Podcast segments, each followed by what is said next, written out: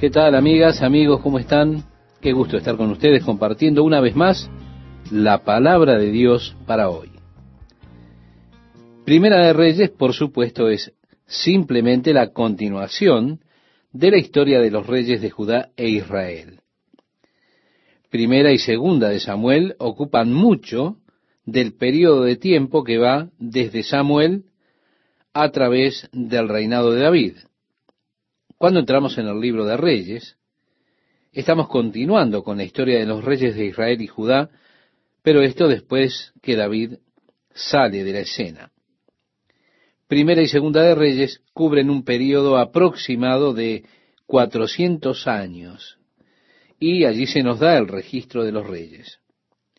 En primer lugar, aquellos que gobernaron en Judá. Al entrar a primera y segunda de Crónicas, usted tendrá una repetición de una parte de la historia, pero primera y segunda de Crónicas son las crónicas de los reyes de Judá. Así que no trata mucho de los reyes de Israel, mientras que primera y segunda de Reyes tratan de ambos, es decir, de los reyes de Israel y de los reyes de Judá. En el capítulo 1 leemos ahora, cuando el rey David era viejo y avanzado en días, tenemos que entender cuando dice que eran viejos y avanzados en días, que quiere decir que habían comenzado a ya no poder valerse por sí mismos, como otros en el Antiguo Testamento. Algunos, por supuesto, como Moisés, sus fuerzas no lo abandonaron. Su vista y todo estaba excelente al momento de morir. Pero en otros casos se declara que envejecieron, que estaban avanzados en años. Es trágico ver a una persona avanzada en años, tal como David, que había vivido una vida vital y activa. Luego al envejecer, ya no era aquella persona que era en su juventud. ¿Cómo nos ocurre a todos nosotros? Al seguir envejeciendo, uno empieza cada vez a valerse menos por uno mismo. Comienza a entrar en años. David está lejos de ser aquel gran guerrero, aquel hombre tan activo, ha comenzado a envejecer. Alguien sugirió que tomaron una joven virgen para que esté delante del rey y lo ame, lo cuide y repose en su regazo de modo que esté confortado.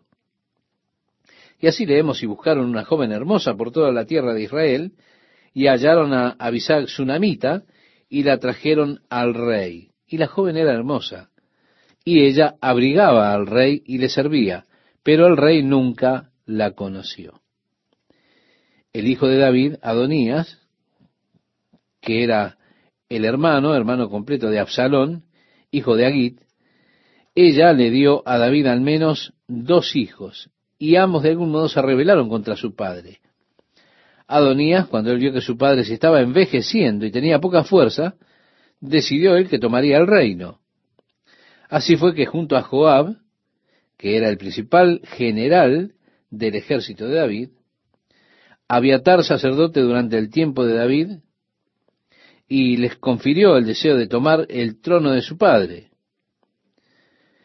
Y dice el capítulo 1, versículo 8 de Primera de Reyes, pero el sacerdote Sadoc y Benaía, hijo de Joiada, el profeta Natán, Simei, rey y todos los grandes de David no seguían a Adonías. Pero Adonías hizo una gran fiesta, mató muchas ovejas y bueyes, el ganado gordo. Eso fue una gran especie de anuncio o pronunciamiento por él mismo como rey de Judá. El verso 10 dice, pero no convidó al profeta Natán, ni a Benaía, ni a los grandes, ni a Salomón su hermano. Ve y entra al rey David y dile al rey, Señor mío, ¿no juraste a tu sierva diciendo, Salomón, tu hijo, reinará después de mí, y él se sentará en mi trono? ¿Por qué pues reina Adonía? Ahora, en otras palabras, le está diciendo, mejor que te apures y vayas con David porque Adonías está reclutando hombres alrededor de él y está planificando tomar el reino. Así que ve y entra al rey David, como dice el versículo 13, ve y entra al rey David y dile, rey, señor mío, ¿No juraste a tu sierva diciendo, Salomón tu hijo reinará después de mí, y él se sentará en mi trono? ¿Por qué pues reina Adonías? Y estando tú aún hablando con el rey, yo entraré tras de ti y reafirmaré tus razones. Ese Adonías en realidad había reclutado a Joab y a esos hombres y él estaba tratando ya de posicionarse como rey. Pero leemos que Betsabé entró a la cámara del rey y dijo conforme a las palabras que Natán le había dicho. David, por supuesto, no sabía nada de lo que Adonías estaba haciendo, y mientras que él estaba hablando, Natán entró y David preguntó a Natán. Este confirmó el hecho de que Adonías había llamado a esos hombres y estaba teniendo esa fiesta, alborotando al pueblo, en la cual estaba haciendo el anuncio de sí mismo como rey. Y la gente decía, larga vida al rey Adonías y demás cosas. Así que David entonces ordenó que tomaran su mula, que pusieran a Salomón sobre ella, lo llevaran por la calle y que el pueblo proclamase, larga vida al rey Salomón. Llévenlo a la fuente de Gión y que sea ungido allí como rey sobre Israel por Sadoc el sacerdote, y que Benaía vaya delante de él y los hombres poderosos, y anuncien el reinado de Salomón con la bendición de David, que David ha declarado a Salomón como rey. Y así leemos entonces el versículo 28 donde nos dice, entonces el rey David respondió y dijo, llamadme a Betsabé, y ella entró a la presencia del rey, y se puso delante del rey, y el rey juró diciendo, vive Jehová, que ha redimido mi alma de toda angustia, que como yo te he jurado por Jehová, Dios de Israel, diciendo, tu hijo Salomón reinará después de mí, y él se sentará en mi trono en lugar mío, que así lo haré hoy. Entonces Betsabe se inclinó ante el rey con su rostro a tierra, y haciendo reverencia al rey dijo, Viva mi señor el rey David para siempre. Así que él hizo los arreglos para que Salomón fuera ungido por Sadoc el sacerdote allá en el estanque de Gión, y luego que fuera conducido a la ciudad y allí fuese proclamado como rey. Tenemos el versículo 39 que nos dice, y tomando el sacerdote Sadoc el cuerno del aceite del tabernáculo, ungió a Salomón. Y tocaron trompeta, y dijo todo el pueblo, viva el rey Salomón. Después subió todo el pueblo en pos de él, y cantaba la gente con flautas, y hacían grandes alegrías, que parecía que la tierra se hundía con el clamor de ellos. Y lo oyó Adonías y todos los convidados que con él estaban, cuando ya habían acabado de comer. Y oyendo Joab el sonido de la trompeta, dijo, ¿por qué se alborota la ciudad con estruendo? Mientras él aún hablaba, he aquí vino Jonatán, hijo del sacerdote Abiatar, al cual dijo Adonías, entra, porque tú eres hombre valiente y traerás buenas nuevas. Dijo él, no tan buenas. Él dijo, y el rey ha enviado con él al sacerdote Sadoc y al profeta Natán y a Benaía, hijo de Joiada, y también a los cereteos y a los peleteos, los cuales le montaron en la mula del rey. Y el sacerdote Sadoc y el profeta Natán lo han ungido por rey en Gión. Y de allí han subido con alegrías, y la ciudad está llena de estruendo. Este es el alboroto que habéis oído. También Salomón se ha sentado en el trono del reino, y aun los siervos del rey han venido a bendecir a nuestro Señor el rey David, diciendo, Dios haga bueno el nombre de Salomón más que tu nombre, y haga mayor su trono que el tuyo. Y el rey adoró en la cama. En otras palabras, estimado oyente, cuando ellos vinieron a David y le dijeron que Dios bendiga a tu hijo aún más de lo que has sido bendecido, David accedió y reconoció, ¿se da cuenta?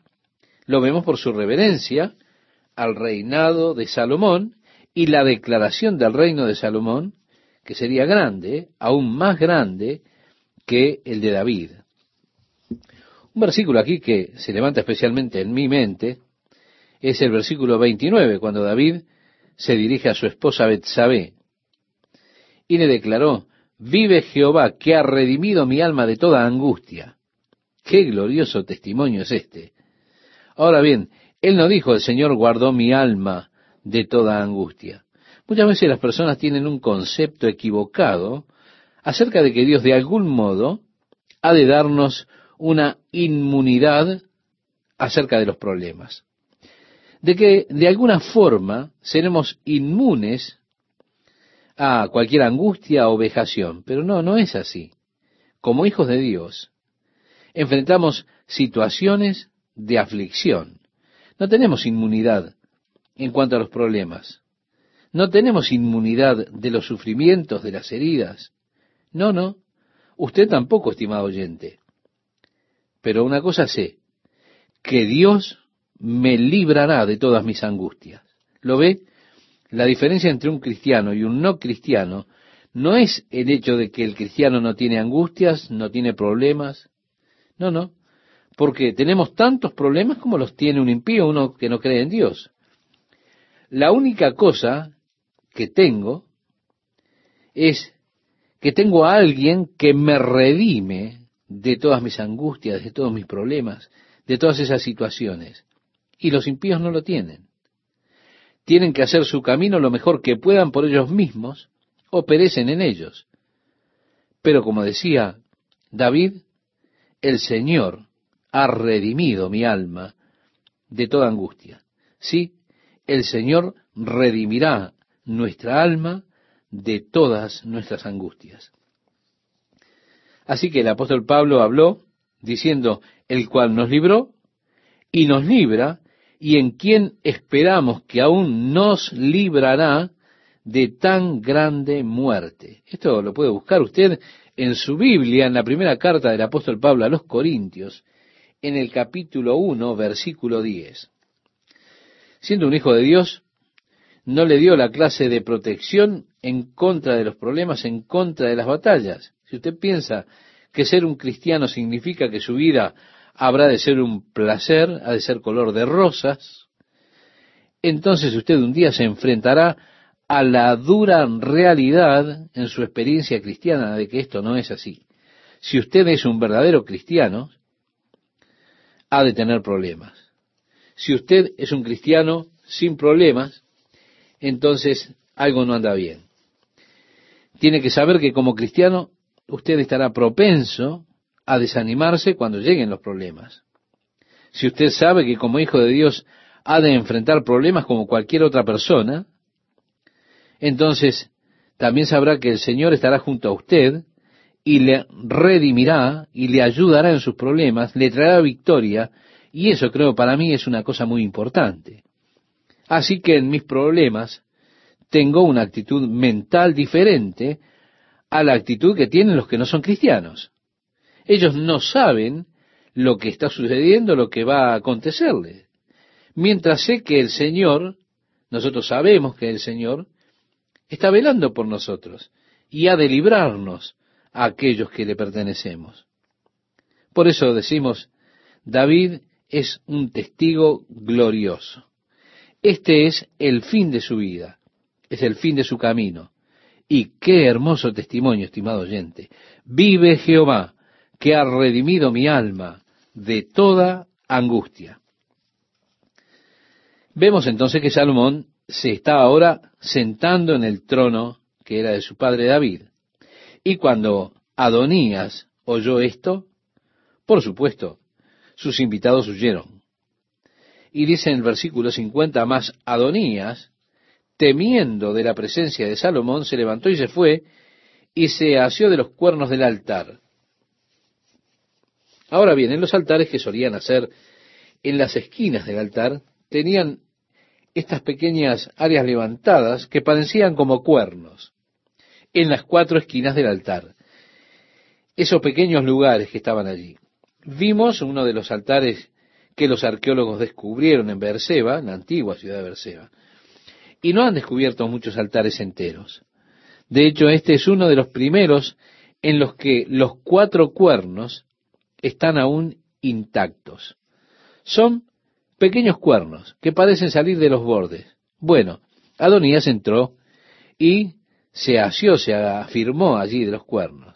Cuando usted lee el asió de los cuernos del altar, esto quiere decir que él tomó con sus manos estos dos pequeños cuernos, estas dos pequeñas manijas, que podemos llamarlas así, que salían como si fueran cuernos en las esquinas del altar. Y el versículo 51 nos dice, y se lo hicieron saber a Salomón, diciendo, He aquí que Adonías tiene miedo del rey Salomón, pues se ha asido de los cuernos del altar, diciendo, Júreme hoy el rey Salomón que no matará a espada a su siervo.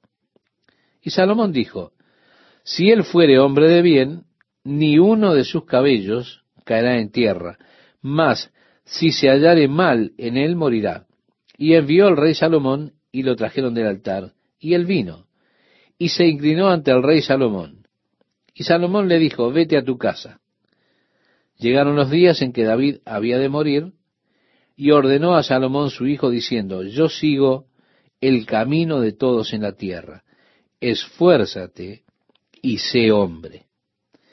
Vemos aquí algo que le dice el padre al hijo. Es un consejo típico de un padre, ¿verdad? Le está diciendo, muéstrate como un hombre, hijo. Sé fuerte, sé un hombre.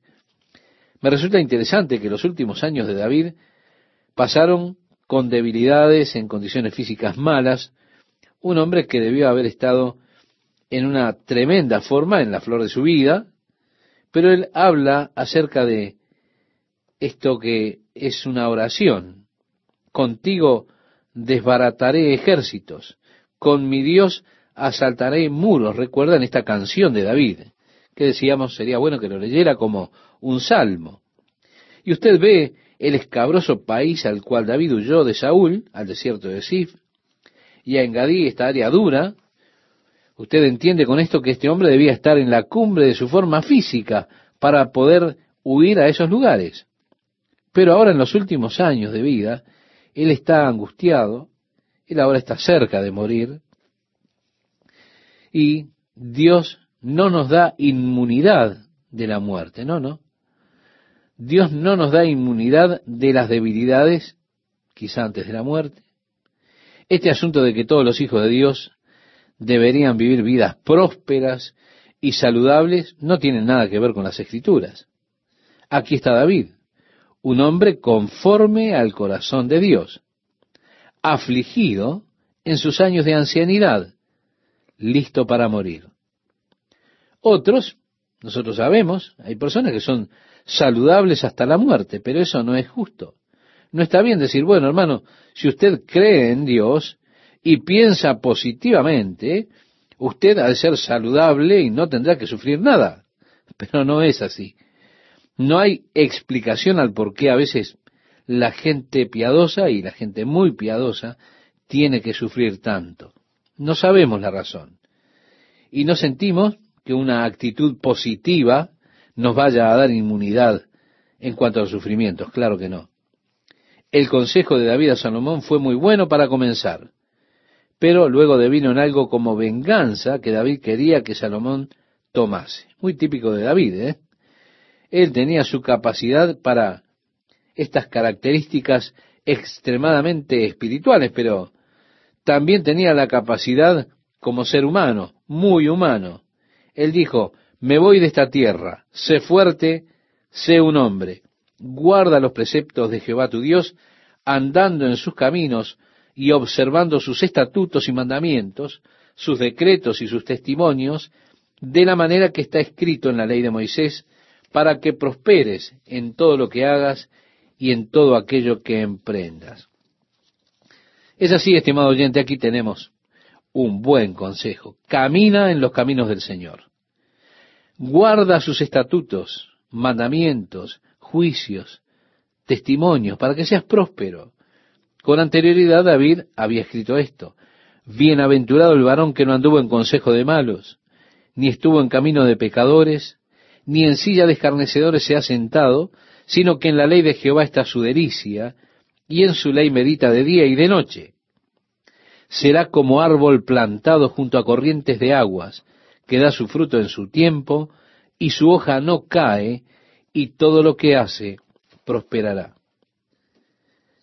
Si recordamos cuando Moisés le estaba dando el cargo a Josué, Moisés le dijo mucho de lo que ahora David le está diciendo a Salomón en el mandato que Moisés le dio a Josué, de que debía guardar los mandamientos, las ordenanzas, los estatutos del Señor, porque entonces harás prosperar tu camino, decía en esa oportunidad Moisés a Josué en el capítulo 1 de Josué, versículo 8, si usted lo recuerda.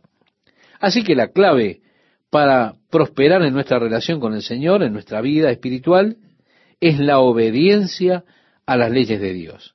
Cualquiera que las haga, prosperará. Así que, estimado oyente, terminamos entonces con este excelente consejo de David para su hijo. ¿Qué tal, amigas, amigos? ¿Cómo están? Qué placer estar con ustedes compartiendo un programa más de la palabra de Dios para hoy. Al comienzo, el consejo de David a Salomón fue muy bueno. Si usted recuerda, en la última eh, emisión que tuvimos, hablábamos de este consejo, con eso terminábamos.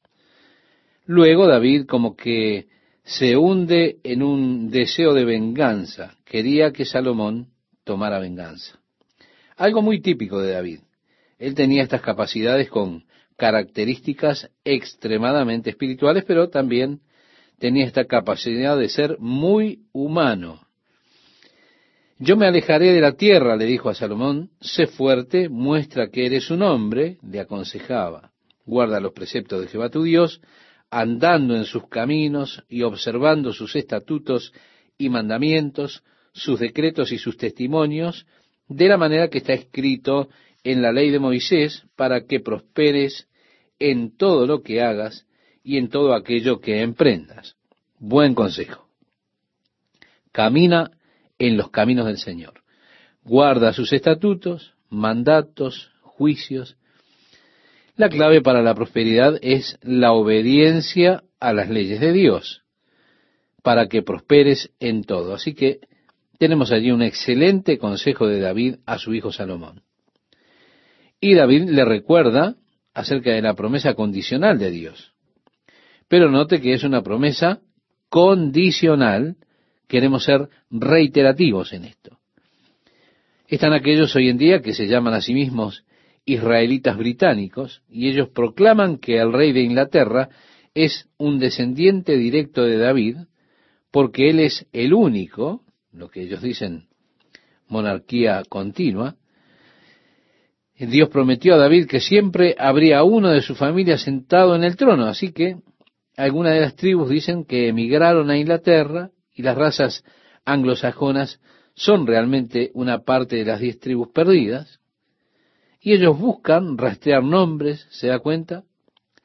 Tantos que se llamen Jacobos y muchos otros de los varios nombres israelitas que se encuentran allí en Inglaterra y en toda Europa. Así que la premisa es que las diez tribus perdidas son realmente las razas anglosajonas del día de hoy. Pero note que la promesa de Dios a David es condicional, está condicionada en si tus hijos guardan en mi camino, andando delante de mí con verdad de todo su corazón y de toda su alma, jamás, dice, faltará a ti varón en el trono de Israel. Esta no es una promesa sin condiciones, es una promesa condicionada. Y los descendientes de David no siguieron estas condiciones.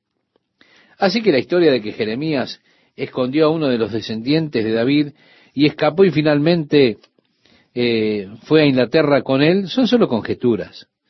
Se carece de evidencia real, de pruebas para tal afirmación. La promesa a David, reitero, era condicional, que para el tiempo en que Judá cayó en el imperio babilónico, ellos estaban tan corruptos y se habían olvidado de Dios, ellos se habían vuelto tan impíos como las naciones que estaban alrededor de ellos adorando así a otros dioses, a los dioses de aquellas naciones que estaban alrededor. Así que David tenía una promesa que era condicionada, una promesa de Dios. Sus descendientes no caminaron delante del Señor en verdad de esa manera. Y así llegó el final. Aún así la promesa a David debía cumplirse. Y esto ocurre a través de Jesucristo, porque ese reino eterno que se le prometió a David se cumplirá cuando Cristo regrese nuevamente a este mundo. Allí se cumplirá y se sentará sobre el trono de David y sobre su reino, disponiéndolo y confirmándolo en juicio y en justicia, desde ahora y para siempre. El celo de Jehová de los ejércitos hará esto. Esta palabra está en el libro de Isaías, profeta, en el capítulo 9, el versículo 7, si usted, estimado oyente, eh, quisiera leerlo después, puede buscarlo. Así que Dios ha de cumplir su promesa, pero esto será a través de Jesucristo, cuando Jesucristo regrese otra vez para reinar. David era como nosotros. Él tenía rencores, enemistades y demás cosas. Así que él ahora habla con Salomón y le dice, este hombre Joab, amigo, era un dolor de cabeza para mí. Me dio muchos problemas. Él mató a Abner y también mató a Amasa. Y él no debía hacer eso. Así que no permitas que él vaya a la tumba en paz. Encárgate de él. Y en el versículo 7 del capítulo 2 nos dice, más a los hijos de Barzilai, Galaadita, harás misericordia, que sean de los convidados a tu mesa, porque ellos vinieron de esta manera a mí cuando iba huyendo de Absalón tu hermano. Pero este hombre Simeí, el benjamita, recuerda que él fue quien desde la colina maldecía y me lanzaba piedras. No permitas que vaya a la tumba en paz. No lo absolverás, pues hombre sabio eres. Encárgate de él. ¿Se da cuenta? Así era David. Luego nos dice, y durmió David con sus padres, y fue sepultado en su ciudad. Los días que reinó David sobre Israel fueron cuarenta años. Siete años reinó en Hebrón, y treinta y tres años reinó en Jerusalén. Y se sentó Salomón en el trono de David su padre, y su reino fue firme en gran manera. Entonces Adonías, hijo de Agit, vino a Betsabé, madre de Salomón, y ella le dijo, ¿Es tu venida de paz? Él respondió, sí, de paz. Ahora yo te hago una petición, no me la niegues. Y ella le dijo, habla. Él entonces dijo, yo te ruego que hables al rey Salomón, porque él no te lo negará, para que me dé a Bisac Sunamita por mujer. Y Betsabé dijo, bien, yo hablaré por ti al rey. Vino Betsabé al rey Salomón para hablarle por Adonías, y el rey se levantó a recibirla y se inclinó ante ella y volvió a sentarse en su trono, e hizo traer una silla para su madre, la cual se sentó a su diestra. Y ella dijo, una pequeña petición pretendo de ti, no me la niegues.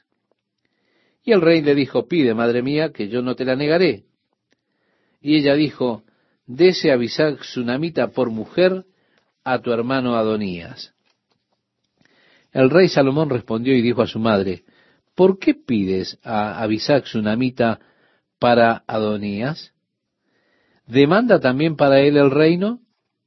Porque él es mi hermano mayor y ya tiene también al sacerdote Abiatar y a Joab, hijo de Sarbia. Ahora, pues vive Jehová, quien me ha confirmado y me ha puesto sobre el trono de David mi padre, y quien me ha hecho casa, como me había dicho, que Adonías morirá hoy. Una parte que venía como agregado con ascender al trono era recibir a las concubinas del rey anterior. Nosotros ya mencionamos esto cuando Absalón llegó a Jerusalén y levantó una carpa en el techo de la casa de David y tomó las diez concubinas que David había dejado para guardar la casa y estuvo con ellas allí en el techo. Eso en cierto sentido era una señal de ascensión al trono. David también había tomado algunas de las concubinas de Saúl cuando llegó al trono. Así que Salomón vio esto como un deseo de Adonías de querer quedarse con el reino. Esa es la forma en que Salomón interpreta el pedido de su madre. Así es que le dijo a la madre, ¿demanda también para él el reino? Quiero decir, él está molesto por esta petición que hace Adonías. Y el rey Salomón juró por Jehová, continúa diciendo la escritura, diciendo así me haga Dios y aún me añada, que contra su vida ha hablado Adonías estas palabras. Ahora pues vive Jehová, quien me ha confirmado y me ha puesto sobre el trono de David mi padre, y quien me ha hecho casa como me había dicho, que Adonías morirá hoy. Entonces el rey Salomón envió por mano de Benaía, hijo de Joiada, el cual arremetió contra él y murió. Y luego Abiatar, el otro sacerdote que había ido con Adonías y conspiró con él en contra, o lo colocó a Adonías en el trono, Salomón lo desterró de servir en el sacerdocio. Lo quitó de los cultivos. Ese fue el final para él en lo que concierne al sacerdocio. De esa manera Dios cumplió porque Abiatar era un descendiente de Elí. Dios cumplió la palabra por la cual él habló acerca de la casa de Elí y el final del sacerdocio de la casa de Elí. En primera de Samuel capítulo 2 versículos 31 al 35, allí donde los hijos de Elí eran tan malvados que promovió que Dios estableciera aquella sentencia. Llegaron noticias a Joab de que Salomón ahora se está moviendo contra la rebelión de Adonías, y que él había sido muerto, y que Abiatar había sido desterrado de la ciudad capital. ¿Qué hizo Joab? Huyó. Y también, como había hecho Adonías, se sujetó de los cuernos del altar.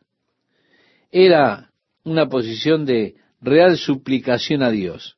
Usted se tomaba fuertemente y clamaba realmente a Dios sosteniendo los cuernos del altar. Así que Salomón ordenó a Benaía que matara a Joab por toda la sangre inocente que él había derramado.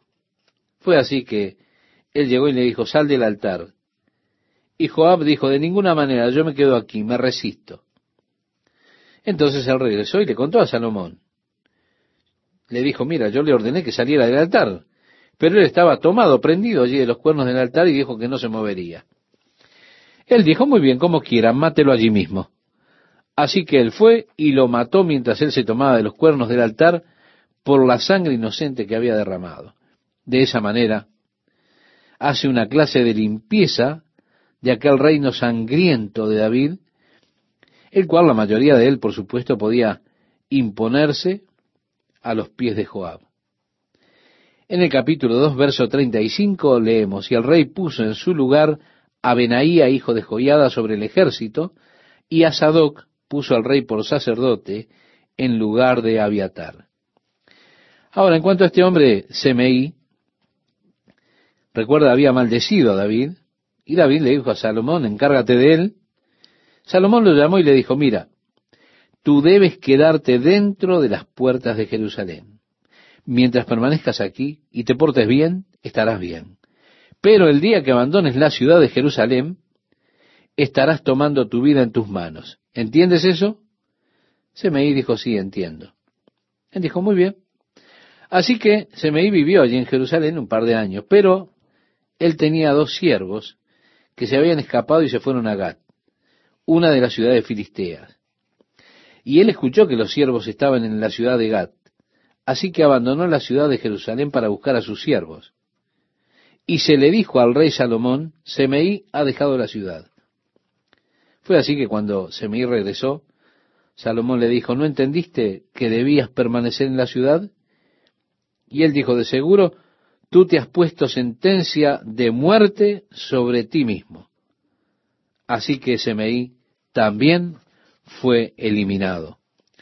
Salomón comenzó a adquirir esposas lo cual parecía no tener fin. Y leemos en el capítulo 3, verso 1, Salomón hizo parentesco con Faraón, rey de Egipto, pues tomó la hija de Faraón y la trajo a la ciudad de David entre tanto que acababa de edificar su casa y la casa de Jehová y los muros de Jerusalén alrededor. Así que él tomó primero que nada a la hija del faraón como su esposa. Después él construyó una casa para ella allí en Jerusalén. Pero ahora él quería construir una casa para Jehová, es decir, el templo en Jerusalén. ¿Por qué? Hasta entonces el pueblo sacrificaba en los lugares altos, nos dice el verso 2, porque no había casa edificada al nombre de Jehová, hasta aquellos tiempos. Mas Salomón amó a Jehová, andando en los estatutos de su padre David, solamente sacrificaba y quemaba incienso en los lugares altos. Lo cual, estimado oyente, era más o menos una copia de lo que hacían los paganos allí alrededor. Tristemente era así. En el versículo 4 nos dice, e iba el rey a Gabaón, porque aquel era el lugar alto principal, y sacrificaba allí. Mil holocaustos sacrificaba Salomón sobre aquel altar. Así que él tenía un gran sacrificio para el Señor. Ahora, no debe pensarse que esos animales solo eran sacrificados y quemados, claro que no. En esas grandes ofrendas había ofrenda de paz o a veces se hacían celebraciones, en las cuales ellos tenían grandes fiestas. Entonces podríamos decir allí usted tendría una gran barbacoa y ellos ofrecían los animales. Ellos sacrificaban los animales para el Señor. Pero en otras palabras la idea era, Señor, estamos sacrificando estos animales para ti, reconociendo que tú eres el dador de todas estas buenas dádivas y demás. Pero también ellos iban, asaban la carne y tenían un gran asado en común, una gran fiesta, y comían todos. Así que ellos tenían estos tiempos de fiesta. Esto es interesante también. Recuerde usted, ellos los llamaban días de fiesta porque tenían tiempos de grandes celebraciones cuando iban a la casa de Dios o delante del Señor. Eso era siempre un tiempo de celebración, era una fiesta, porque Dios quería el pensamiento de adoración a Él asociado con el gozo y con la felicidad de servir a Dios. Por eso esto debía ser una fiesta, debería ser una experiencia muy feliz, de mucho gozo, porque era el momento de tener compañerismo con Dios. Esto debería ser el mayor gozo que una persona pudiera experimentar. Y usted, estimado oyente, debería, como resultado de su compañerismo, de su comunión con Dios, quedarse con su alma elevada y la luz de su corazón debiera resplandecer, solo regocijarse en la gloria y en la bondad del Señor por el hecho de tener comunión con Él. Fue así que Salomón ofreció mil sacrificios allí. Fue un tiempo de gran fiesta, por supuesto. Comieron mucho cordero, pero después sintieron sueño, así que él se fue a dormir y tuvo un sueño, y en su sueño el Señor vino a él y le dijo, Salomón, pide lo que deseas. Estimado oyente, si Dios le hubiera dicho esto a usted, me gustaría preguntarle, ¿qué le hubiera pedido usted a Dios? Esto puede ser muy revelador. Podría revelar muchas cosas horribles de nuestro corazón. Si usted fuera realmente honesto en esto, si Dios dijera, pídeme lo que sea que quieras. ¿Cuál sería nuestra petición? ¿Cuál sería su petición? Esa respuesta que usted diera revelaría si usted está o no viviendo en la carne o está viviendo una vida espiritual, en su naturaleza espiritual.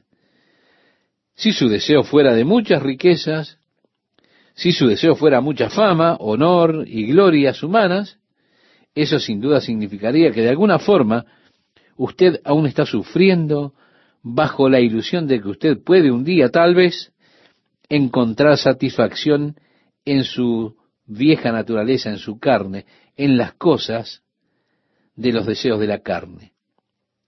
Pero que nunca acontezca esto. Ahora, si su respuesta es, oh Dios, lo que yo quiero es caminar contigo en plena comunión.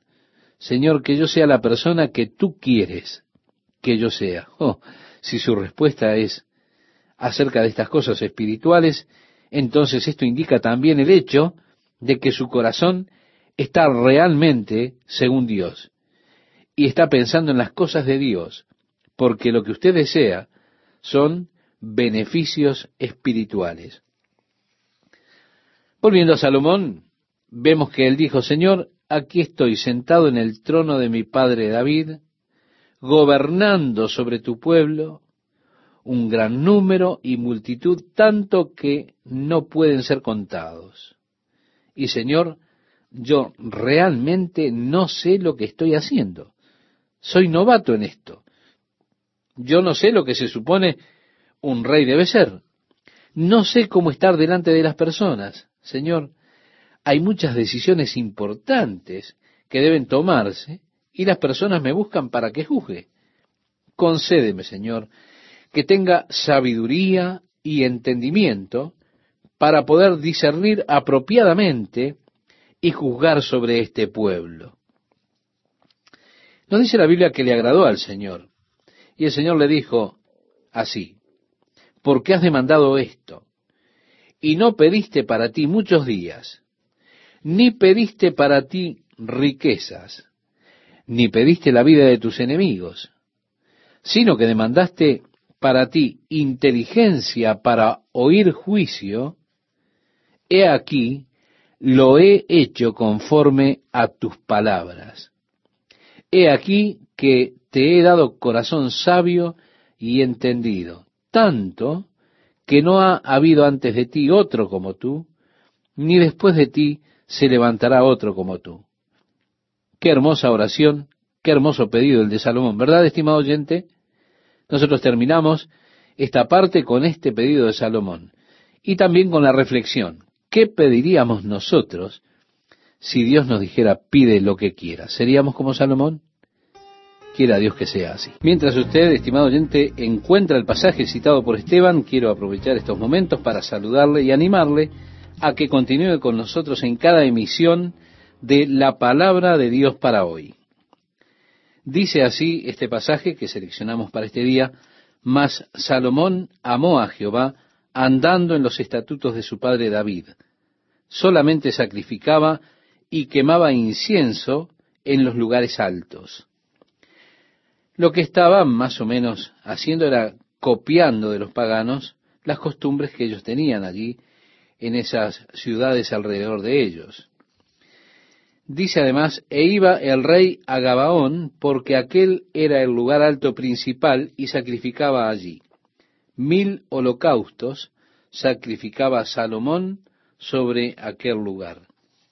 Bien, él hizo un gran sacrificio para Dios. En estas grandes ofrendas eran ofrendas de paz, la idea era, Señor, estamos sacrificando estos animales para ti, en reconocimiento de que tú eres el dador de todo buen don y demás cosas. Pero luego proseguían, rostizaban la carne y tenían un gran asado en común. Y cada uno comía de aquellos eh, animales. Así que eran momentos de festejo, de gran alegría. Es interesante, si usted recuerda, fueron llamados aquellos días días festivos, porque Dios quiso que el pensamiento de adorarle a Él esté asociado con la idea de una gran alegría, una gran felicidad por el servicio a Dios. Esto debería ser una experiencia de sumo gozo y de gran alegría. Es que la comunión con Dios debiera ser para nosotros el gozo más grande que pudiéramos experimentar. Siempre debería salir de un encuentro con Dios, con su alma llena de regocijo, con su corazón lleno de luz, gozándose por la bondad del Señor. Así que Salomón ofreció mil sacrificios allí. Fue, reitero, un tiempo de gran fiesta. Por supuesto, usted come mucho cordero y esto le hace venir cierta modorra. Por eso es que Salomón se fue a dormir, tuvo sueño. Y allí cuando durmió tuvo un sueño y en su sueño el Señor vino a él y le dijo, Salomón, pídeme lo que quisieras. Decíamos en el programa anterior, estimado oyente, y así concluíamos, si Dios le dijera eso a usted, ¿qué sería lo que usted pediría? Esto sin duda puede ser muy revelador, puede revelar una horrible cantidad de cosas acerca de uno mismo. Si uno es verdaderamente honesto en esto, si Dios le dijera, pídeme lo que quieras, ¿qué deseas?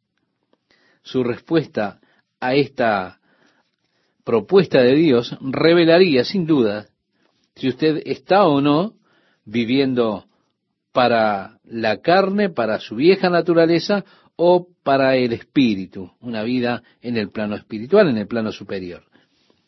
Si su deseo fuese las grandes riquezas, fama, honor, gloria, eso significaría de algún modo que usted está aún sufriendo bajo la ilusión de que algún día usted puede estar encontrando la satisfacción en aquellas cosas de la carne, en los deseos carnales.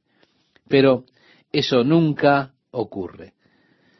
Ahora, si su respuesta tiene que ver con las cosas espirituales, eso indica que su corazón es un corazón conforme a Dios y a las cosas de Dios, porque usted lo que desea son beneficios espirituales. Salomón dijo, Señor, aquí estoy sentado en el trono de mi Padre, estoy gobernando sobre tu pueblo, un gran número y multitud que no pueden ser contados. Y Señor, no sé qué es lo que estoy haciendo. Soy un novato en esto. No sé qué es lo que se supone que haga un rey.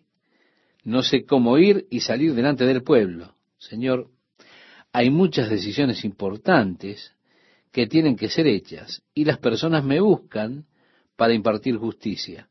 Concédeme, Señor, que tenga sabiduría y entendimiento para que apropiadamente disierna y juzgue sobre estas personas. Estimado oyente, esto le agradó al Señor.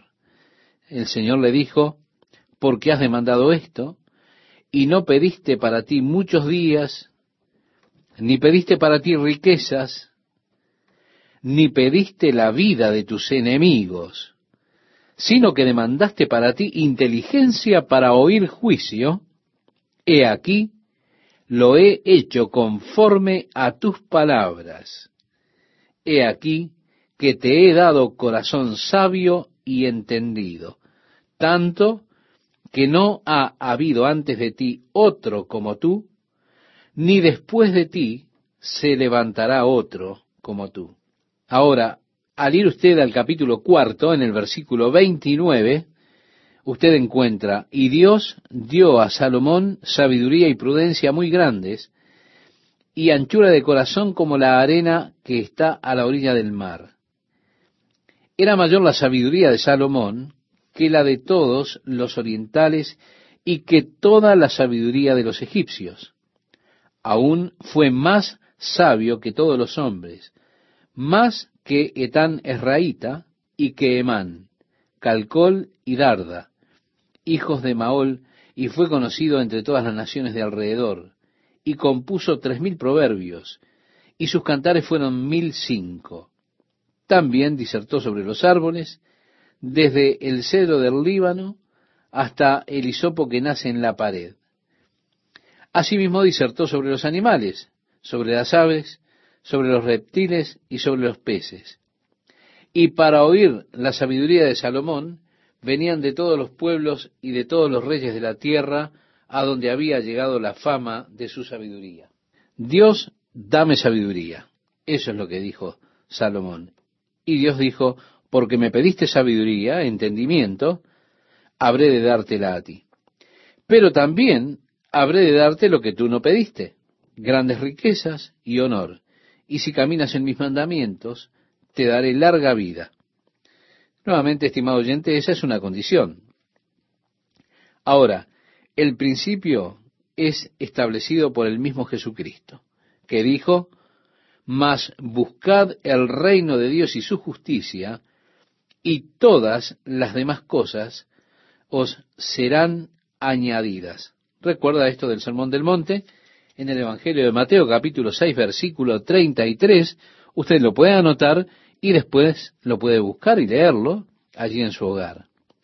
Ahora bien, está equivocado para nosotros pensar que las riquezas son o bien signos de espiritualidad o signos de moralidad. Las riquezas pueden ser un problema emocional.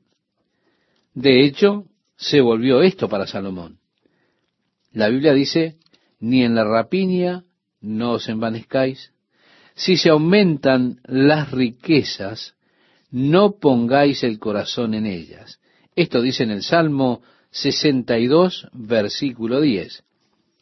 No busquéis ser ricos. Sí, estimado oyente, eso nunca debería ser una meta o una ambición en nuestra vida, buscar ser ricos.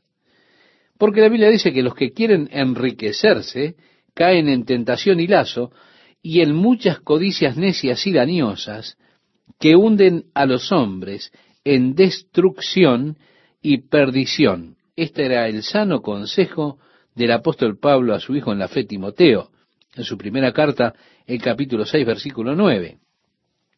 La Biblia dice también en el Salmo 62, versículo 10, si se aumentan las riquezas, no pongáis el corazón en ellas. Oh, estimado amigo, estimada amiga, que su corazón se mantenga en el Señor. Nunca sobre las riquezas, nunca ponga su confianza en las riquezas. Confíe en Dios. Así que Dios le prometió a él más de lo que él le pidió. Esta nuevamente es una de esas indicaciones de lo que es la gracia de Dios, que siempre está dispuesto a darnos mucho más de lo que pedimos. Así dice en Efesios capítulo 3, versículo 20, y a aquel que es poderoso para hacer todas las cosas, mucho más abundantemente de lo que pedimos o entendemos, según el poder que actúa en nosotros. Si el deseo de Dios siempre es darle buenas dádivas a sus hijos.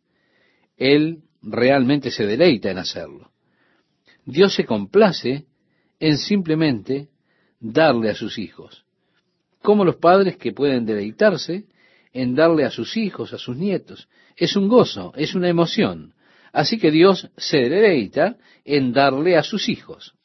Siguiendo en la lectura, dice, cuando Salomón despertó, vio que era sueño, y vino a Jerusalén, y se presentó delante del arca del pacto de Jehová, y sacrificó holocaustos, y ofreció sacrificios de paz, e hizo también banquete a todos sus siervos.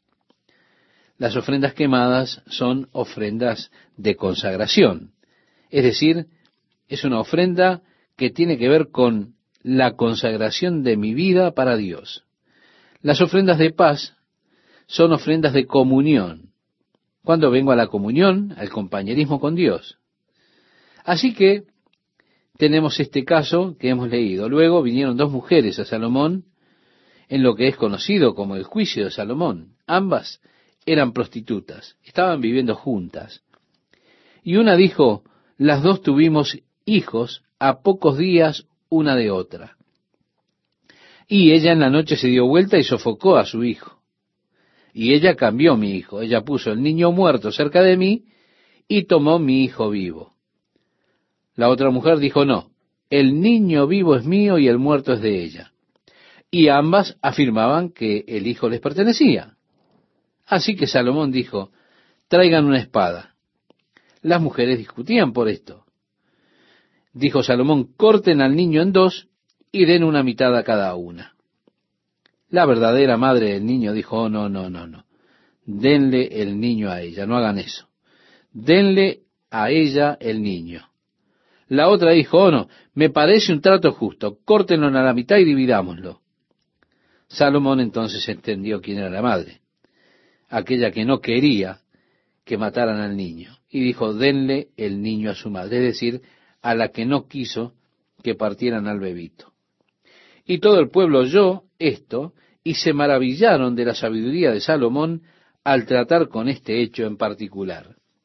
Cuando entramos en el capítulo 4, allí listamos a aquellos que fueron prominentes durante el reino de Salomón. Aquellos principios que fueron prominentes durante su reino. Luego tenemos los doce oficiales que estaban sobre todo Israel, que proveyeron el alimento para la casa del rey, cada hombre en un mes de un año. Así que él tuvo doce hombres, uno para cada mes. Cada uno de ellos era responsable de proveer alimento durante ese mes del año. Suena como un buen empleo, ¿verdad? Uno trabaja un mes y después tiene once meses de vacaciones. No realmente. Probablemente estuvieron tratando de conseguir todo lo que necesitaban durante los once meses, porque cuando usted lee lo que llevaba a poner en funcionamiento ese hogar, entonces se entenderá. Ahora, por supuesto, recuerda con esposas y concubinas, había mil de ellas, además de todos los siervos que él tenía y demás personas. Se da cuenta que buscar el alimento, todas las cosas para todas esas personas, no sería tarea sencilla. Así que no tenía once meses de vacaciones. Leemos en el versículo 22 acerca de las provisiones que llevaron para proveer al hogar de Salomón cada día de su vida. Dice así, y la provisión de Salomón para cada día era de treinta coros de flor de harina, sesenta coros de harina, diez bueyes gordos, veinte bueyes de pasto. Si tradujéramos, estaríamos diciendo 357.472 onzas de harina fina cada día, 715.000 onzas de coros de harina y también los 10 bueyes gordos y 20 bueyes de pasto. Esto para cada día, para los siervos y las esposas. Realmente las esposas no iban un paso adelante del siervo. A las mujeres no les iba muy bien. 10 bueyes gordos, 20 bueyes de pastura, así que la gordura sería de primera a causa de la alimentación. Se ve que no los alimentaban con granos, sino que tenían buenas pasturas. También dice cien ovejas, sin los ciervos, gacelas, corzos y aves gordas, los pavos y las gallinas y demás. Hombre, eso es realmente mucha comida para consumirse tan solo en un día. Es que tenía una tremenda cantidad de bocas que alimentar por cada una de las esposas que venían en fila teniendo hijos. ¿Se da cuenta? Entonces el trabajo era importante. En el capítulo 4, verso 24 leemos, porque él señoreaba en toda la región al oeste del Éufrates, desde Tifsa hasta Gaza, sobre todos los reyes al oeste del Éufrates, y tuvo paz por todos lados alrededor. Las áreas de las cuales ellos recogían alimentos, si usted busca estos nombres, van desde el monte Efraín y demás. Usted encontrará que de hecho toda la tierra de Israel, cada una tenía su turno para proveer a Salomón. Es así que un hombre estaba sobre cada una de estas partes, aún del otro lado del río Jordán, en el área de Galaad y Moab y demás. También proveyeron para su comida, si usted lo sigue, de distintos lugares. Tenían además cuarenta mil caballerizas para sus caballos. Esto suena como una exageración, ¿verdad? Y mire, por mucho tiempo las personas pensaban que la Biblia había exagerado en este asunto. ¿Hasta qué? Hasta que los arqueólogos comenzaron a descubrir por toda la tierra de Megiddo y demás partes por allí, descubrieron algunos de los establos de Salomón y cientos de establos en algunas de estas ciudades que han descubierto están allí. Así que pensar en cuarenta mil ya hoy no parece una exageración. Era realmente como lo dice la Biblia. En el verso 26 leemos, además de esto, Salomón tenía cuarenta mil caballos en sus caballerizas para sus carros y doce mil jinetes. Y estos gobernadores mantenían al rey Salomón y a todos los que a la mesa del rey Salomón venían, cada uno un mes, y hacían que nada faltase. Hacían también traer cebada y paja para los caballos y para las bestias de carga al lugar donde él estaba, cada uno conforme al turno que tenía. Y Dios dio a Salomón. Bueno, vamos a seguir leyendo después. Así, a los que nos referíamos anteriormente, también los muchos proverbios, que sin duda usted conoce, por ejemplo, el libro de proverbios. Está allí y tenemos un capítulo para cada día del mes, 31 capítulos. Bien, muchos de los proverbios tratan acerca de la disciplina que deben tener los hijos. Sin duda porque Salomón observó los errores que había cometido su padre David. Hay un versículo allí que David nunca corrigió a Adonías. Nunca lo corrigió, nunca le dijo, ¿por qué haces esto, Adonías, hijo mío? Nunca le habló una palabra de corrección a Adonías. Y Adonías, por supuesto, más tarde se revela en contra de su padre David, el cual probablemente impulsó a Salomón a escribir uno de los proverbios que dice así, la vara y la corrección dan sabiduría, mas el muchacho consentido avergonzará a su madre. Usted puede encontrar este proverbio en el capítulo 29, verso 15. También hay otro que dice, la necedad está ligada en el corazón del muchacho, mas la vara de la corrección la alejará de él. O no rehuses corregir al muchacho porque si lo castigas con vara, no morirá. Escatima la vara y consentir a tu hijo. Mire, quiero comentarle algo, estimado oyente. Mi hijo solía pensar de eso como un mandamiento. Él no lo podía entender. Él pensaba que él se suponía tenía que ser consentido. Él decía, pero la Biblia dice escatima la vara y consiente a tu hijo. Eso es lo que quiere decir.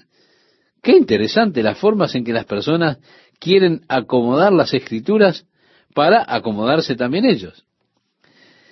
Irán, rey de Tiro, continúa la lectura, envió también sus siervos a Salomón, luego que oyó que lo habían ungido por rey en lugar de su padre, porque Irán siempre había amado a David. Entonces Salomón envió a decir a Irán, tú sabes que mi padre David no pudo edificar casa al nombre de Jehová su Dios por las guerras que le rodearon, hasta que Jehová puso sus enemigos bajo las plantas de sus pies. Ahora, Jehová mi Dios me ha dado paz por todas partes, pues ni hay adversarios ni mal que temer. Yo, por tanto, he determinado ahora edificar casa al nombre de Jehová mi Dios. Según lo que Jehová habló a David mi padre diciendo, tu hijo, a quien yo pondré en lugar tuyo en tu trono, él edificará casa a mi nombre. Manda pues ahora que me corten cedros del Líbano, y mis siervos estarán con los tuyos, y yo te daré por tus siervos el salario que tú dijeres, porque tú sabes bien que ninguno hay entre nosotros que sepa labrar madera como los sidonios. Cuando Irán oyó las palabras de Salomón, se alegró en gran manera y dijo, bendito sea hoy Jehová, que dio hijo sabio a David sobre este pueblo tan grande.